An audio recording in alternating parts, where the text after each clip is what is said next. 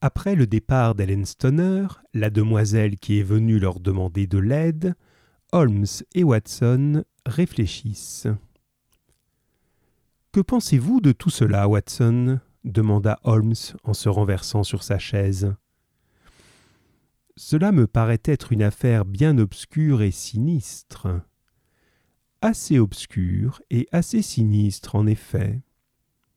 Cependant, si ce qu'elle dit est vrai, si le plancher et les murailles sont intacts, et la porte, la fenêtre et la cheminée infranchissables, sa sœur était incontestablement seule au moment de sa mort, dis-je. Que faites-vous alors de ces sifflements nocturnes et des paroles étranges de la moribonde? Je ne sais qu'en penser, avouai-je. Si vous faites un rapprochement entre ces sifflements de la nuit et la présence d'une bande de bohémiens en intimité avec ce vieux docteur, les fortes présomptions que celui-ci a intérêt à empêcher le mariage de sa belle-fille, l'allusion de la mourante à une bande, et enfin le fait que Miss Helen Stoner a entendu un choc métallique aurait pu être causé par le déplacement d'une des barres de fer des volets, il me semble qu'il faut chercher de ce côté l'explication du mystère. Mais alors, qu'ont fait ces bohémiens? Je n'en sais absolument rien, répondit Holmes. Je ne trouve pas votre raisonnement très convaincant. Moi non plus. C'est précisément pour cela que nous allons à Stock Moran aujourd'hui même. Je veux voir si les objections qui se présentent à mon esprit sont insurmontables ou si elles peuvent être réfutées. Mais que diable Cette exclamation avait été arrachée à mon compagnon par la brusque ouverture de la porte. Un homme énorme, visiblement en rage, se tenait devant nous. Son costume était un mélange singulier qui l'apparentait à la fois au médecin et au fermier. Il avait un chapeau noir et de forme étrange, une redingote sombre, un couteau de chasseur qu'il agitait nerveusement, sa large figure de baroudeur, couverte de mille rides le soleil avait brûlées et où se lisaient les sentiments les moins rassurants, se tourna vers nous. Cet homme était semblable à un féroce oiseau de proie, impitoyable, avec son nez crochu et ses yeux profondément enfoncés dans l'orbite et tout injectés de sang. Effrayant, cet homme, ou plutôt ce démon échappé de l'enfer, provoquait d'indescriptibles frissons. Lequel de vous est Holmes? demanda cet étrange personnage. C'est moi, monsieur, mais je désirerais savoir à qui j'ai l'honneur de parler, dit mon compagnon sans s'émouvoir. Je suis le docteur Grimsby Roylott, de Stockmoran. Vraiment, docteur, dit Holmes d'un ton mielleux. Prenez un siège, je vous prie. Certainement non. Ma belle-fille est venue ici. J'ai suivi sa piste. Que vous a-t-elle raconté Oh, il fait un temps bien froid pour la saison, répondit Holmes. Qu'est-ce qu'elle vous a dit? cria le vieillard furieux. Mais j'ai entendu dire que les crocus seraient beaux cette année. Ce sont des fleurs, continua mon ami sans se dérouter. Ah, ah, vous ne voulez pas me répondre, dit notre visiteur, en avançant d'un pas et en brandissant son fouet. Je vous connais, espèce de coquin, j'ai déjà entendu parler de vous. Vous êtes Holmes. Mon ami eut un léger sourire. Holmes, l'homme qui se mêle de ce qui ne le regarde pas. Mon ami sourit franchement. Holmes, le cireur de bottes de la police de Scotland Yard. Holmes, cette fois, rit de bon cœur. Vous m'intéressez. Je vous demande seulement, quand vous partirez, de vouloir bien fermer la porte, car vous nous avez laissés en plein courant d'air. Je partirai quand j'aurai vidé mon sac. Je vous défends de vous mêler de mes affaires. Je sais que Miss Stoner est venue ici. Je l'ai filée. Je suis un homme dangereux pour quiconque me résiste. Regardez plutôt. Il s'avança vivement, saisit de sa large main brune une barre de fer qui était sur la cheminée, et la plia en deux. Tenez-vous donc au large hurla-t-il.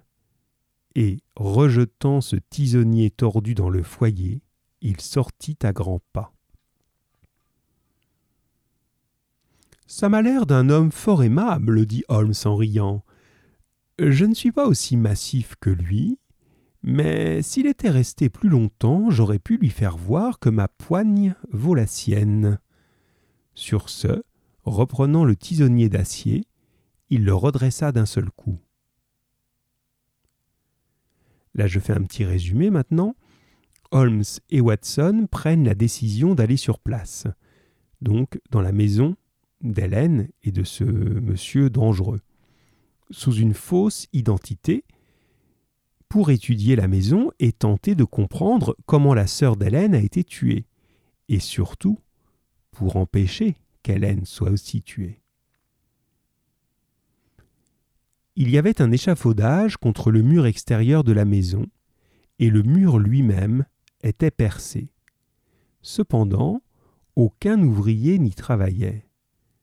Holmes se promena de long en large sur la pelouse, mal entretenue du reste, et il examina avec la plus grande attention les ouvertures extérieures. Voilà, je pense, la fenêtre de votre chambre, Ensuite, au milieu, celle de la chambre de votre sœur, et la plus rapprochée du pavillon central est celle de la chambre du docteur Roylott. Précisément, mais j'habite en ce moment la chambre du milieu. Pendant les travaux, je crois. À propos, il ne me semble pas que ce mur ait besoin de réparation. Absolument pas. Cela me paraît être tout simplement un prétexte pour me faire changer de chambre. Ah, ceci est assez suggestif. Maintenant, l'autre côté de cette aile est occupé par un corridor sur lequel donnent toutes ces pièces. Il a des fenêtres, le corridor, je suppose. Oh oui, mais très très petites, trop étroites même pour qu'on puisse y passer. Dans tous les cas, puisque vous fermiez toutes deux vos portes à clé la nuit, ce côté-là n'était pas accessible, Voulez-vous avoir la bonté d'aller dans votre chambre et de fermer vos volets en dedans? Miss Stoner obéit, et Holmes, après avoir soigneusement examiné la fenêtre ouverte, essaya tous les moyens possibles de forcer le volet, sans y parvenir. Il n'y avait pas une fente par où on pourrait glisser même un couteau pour soulever la barre de fermeture. Muni de sa loupe, il regarda de très près les gonds, mais ils étaient en fer épais et solidement accrochés dans la maçonnerie. Hum, dit-il d'un air perplexe. Personne n'a pu passer par ici lorsque ces volets étaient fermés. Voyons si un examen à l'intérieur de la pièce ne nous donnera pas quelque indice. Une petite porte donnait accès dans le corridor sur lequel s'ouvraient les trois chambres. Holmes refusa d'examiner la troisième, et nous passâmes immédiatement dans la seconde, celle qu'habitait actuellement Miss Stoner, et où sa sœur était morte. C'était une jolie chambre, un peu basse de plafond, avec une large cheminée comme on en trouve souvent dans les vieilles maisons. Dans un coin, une commode de couleur sombre, dans l'autre, un lit étroit, peint en blanc, et à gauche de la fenêtre une table de toilette. Ces trois meubles, deux petites chaises d'osier et un morceau de tapis, formaient tout le mobilier de la pièce. Holmes poussa une des chaises dans un coin et s'y assit, gardant le silence absolu et parcourant des yeux tous les coins et recoins de la chambre pour en fixer chaque détail dans son esprit. Où va cette sonnette? demanda-t-il enfin, en indiquant un cordon pendu à la tête du lit et dont le gland tombait sur l'oreiller. Je vous fais une petite explication ici parce que ça, ça n'existe plus. Dans les maisons riches comme ça, il y avait avant des cordes en tissu, si vous voulez, comme une corde, hein, vous pouvez imaginer, sur laquelle on pouvait tirer et ça actionnait une cloche qui était dans la chambre du dessus. Et la chambre du dessus, c'est celle des serviteurs, de la bonne, comme on disait à l'époque. Donc vous avez simplement cette longue corde qui traverse le plafond, qui est accrochée à une cloche dans la chambre de votre servante. Et quand vous êtes dans votre lit, ça va vous faire rêver ça, hein, vous tirez simplement sur cette corde qui est près de votre, de votre main en fait, hein, vous tirez sur la corde, ça fait sonner la cloche, et la servante va descendre, vous voir et vous demander de quoi vous avez besoin. Vous apporter, voilà, un petit peu de chocolat, quelque chose. Voilà ce que c'est qu'un cordon de sonnette. Je reprends la lecture. La sonnette communique avec la chambre de la femme de charge. Hmm, ce cordon semble plus neuf que le reste du mobilier. Oui, c'est vrai, on ne l'a placé là qu'il y a deux ans environ, répondit Hélène. Je suppose que c'est votre sœur qui l'a demandé. Ah non, je ne crois pas qu'elle s'en soit jamais servie. Nous avions l'habitude de nous passer de domestiques, nous. Alors, ce n'était guère la peine de mettre ici un aussi joli cordon de sonnette. Maintenant je vais vous demander la permission d'examiner le plancher. Il se jeta à plat ventre, et muni de sa loupe, étudia minutieusement les fentes entre les feuilles du parquet. Il examina de même les boiseries des murs, puis il s'approcha du lit et le regarda en tous sens, ainsi que la muraille contre laquelle il était appuyé. Enfin, il saisit le cordon de sonnette et le tira vivement. Eh quoi Il est faux Comment? Il ne sonne pas Non, répondit Holmes. Il n'est même pas fixé à un fil de fer. Ah, mais ceci devient fort intéressant. Tenez, regardez. Le cordon est simplement attaché à un crochet, juste au-dessus de la prise d'air. Mais c'est absurde, répondit Hélène. Je ne m'en étais jamais aperçu. Bizarre, bizarre, murmura Holmes, en tirant sur le cordon. Il y a une ou deux choses bien singulières dans cette chambre. Par exemple, quel est l'imbécile d'architecte qui a établi une prise d'air entre deux pièces, alors qu'il était si simple de la faire sur le mur extérieur Ah, ça aussi est également tout récent, dit la jeune fille. Hum, cela doit dater à peu près de la même époque que le cordon de sonnette, ajouta Holmes. Oui, on a fait plusieurs petits travaux à ce moment-là. Ils étaient assez singuliers, ces travaux. Faux cordon de sonnette et prise d'air n'aérant pas. Avec votre permission, Miss Stoner, nous allons poursuivre notre recherche dans l'autre pièce. La chambre du docteur Grimsby Roylott était plus grande que celle de sa belle-fille, mais meublée avec la même simplicité. Un lit de camp, une petite étagère pleine de livres, livres de science pour la plupart, un fauteuil près du lit, une chaise en bois contre le mur, une table ronde et un grand coffre-fort étaient les principaux meubles de cette pièce, dont Holmes fit lentement le tour, examinant chaque objet avec la plus soigneuse attention. Qu'y a-t-il là-dedans? demanda-t-il en frappant sur le coffre-fort. Oh, des papiers d'affaires de mon beau-père. Ah. Vous les avez vus? Une fois seulement, il y a quelques années. Je me rappelle que c'était plein de paperasses. Il n'y aurait pas un chat dedans par hasard. Ah non, quelle drôle d'idée. Mais voyez donc ça Il montra une petite soucoupe pleine de lait qui était déposée sur le coffre. Ah non, nous n'avons pas de chat ici. Mais nous avons une panthère et un babouin. Ah oui, évidemment. La panthère, au fond, n'est qu'un fort spécimen de l'espèce féline, un peu comme les chats. Mais une petite soucoupe de lait ne saurait lui suffire, j'imagine. Il y a là quelque chose dont je voudrais m'assurer. Il s'accroupit devant la chaise en bois et en examina le siège avec la plus grande attention. Merci. Il n'y a plus de doute, dit-il en se relevant et en remettant sa loupe dans sa poche. Voici un objet très intéressant. Et il montrait un petit fouet de chasse pendu auprès du lit. La mèche cependant en était nouée, de façon à former un nœud coulant. Qu'est-ce que vous pensez de cela, Watson? Euh, C'est un fouet comme tous les fouets.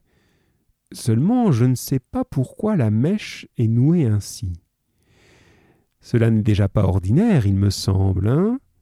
Ah, mes pauvres amis, le monde est bien vilain, et quand un homme met son intelligence au service du crime, on peut s'attendre aux pires infamies. Je crois que j'en ai vu assez, Miss Tonner, et avec votre permission, nous allons maintenant sortir devant la maison.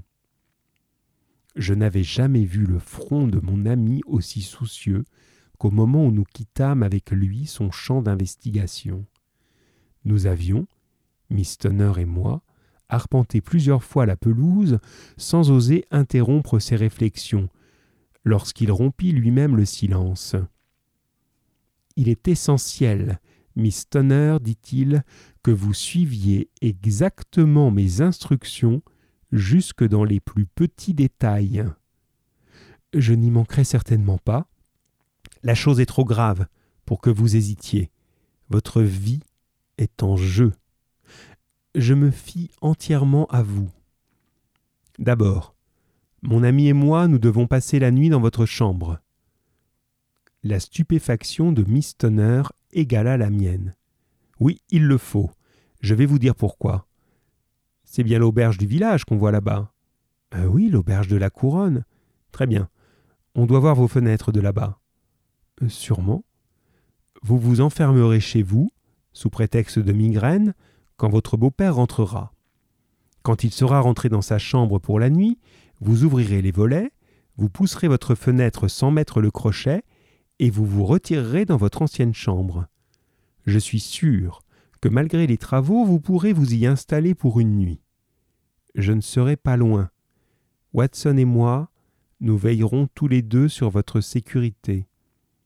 Si vous faites ce que je vous ai dit, vous ne courrez bientôt plus aucun danger. Mais qu'allez-vous faire? Nous passerons la nuit dans votre chambre pour découvrir la cause du bruit qui vous a tant effrayé. Je crois, monsieur Holmes, que vous êtes déjà fixé, dit Miss Tonner en lui posant la main sur le bras. Peut-être. Vous pouvez au moins me dire si j'ai raison de croire que ma sœur est morte de frayeur? Je ne le pense pas, et je crois à une cause plus tangible. Maintenant, Miss Tonner, il faut que nous vous quittions, car si le docteur Roylott revenait et nous trouvait ici, notre coup serait manqué. Au revoir, et soyez courageuse. Voilà, on s'arrête ici pour aujourd'hui mais l'histoire n'est pas tout à fait finie. À suivre.